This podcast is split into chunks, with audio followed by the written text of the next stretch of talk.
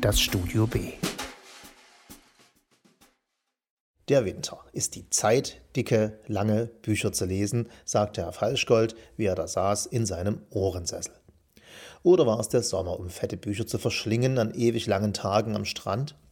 Oder der Herbst, wenn die Abende immer früher beginnen und es erlauben, das Glas erschreckend zeitig unter den sorgsam im Bücherregal eingebauten Kanister roten zu halten?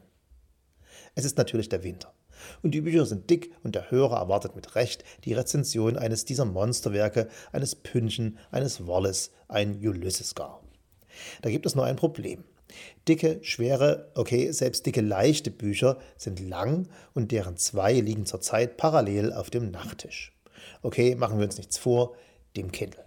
Von einem würde ich sehr gern berichten, aber das ist noch nicht möglich. Verschwiegenheit, nicht jinxen und so. Das zweite ist noch im Verzehr und da man, okay, ich dicke Werke nicht ununterbrochen und am Stück lesen kann, snacke ich zwischendurch leichtere Kost.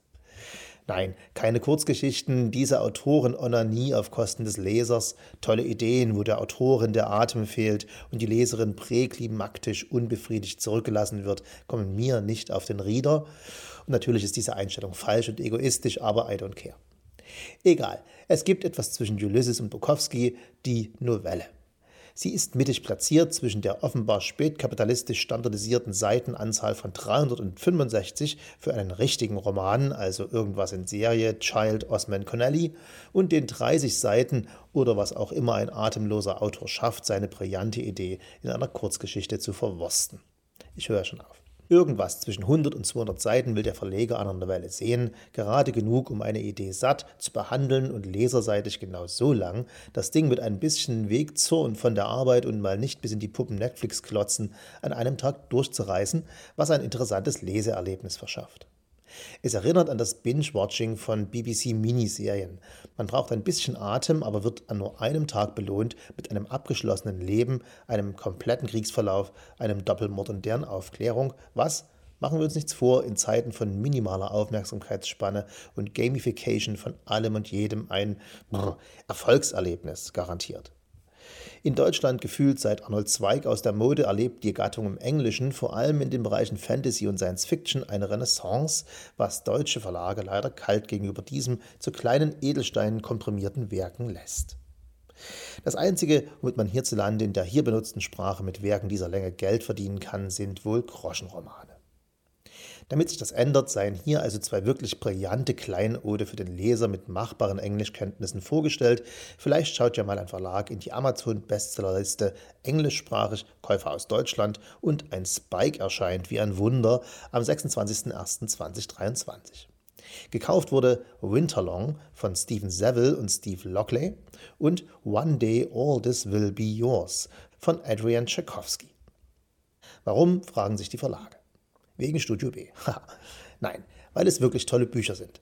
Beide sind brillant in Idee wie Ausführung und so kurz, 100 bzw. 120 Seiten, dass es kaum lohnt, die beiderbüchig überraschende Handlung zu spoilern. Deshalb hier nur das Setting. Der finanzielle Verlust, wenn es nicht gefällt, berechnet sich in minimalen Eurobeträgen, der Anteil verlorener Lebenszeit in Millionstel.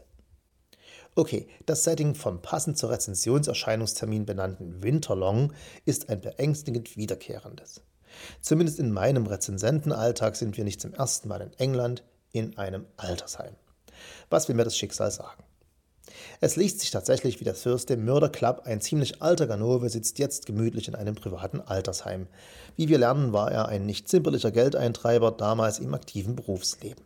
Er macht gerade einem Sohn zu Besuch bei seiner Mutter klar, dass es eine schlechte, eine ganz schlechte Idee sei, diese in ein anderes Heim umzusiedeln, um Geld zu sparen als für den Sohn persönlich. Wir verstehen uns?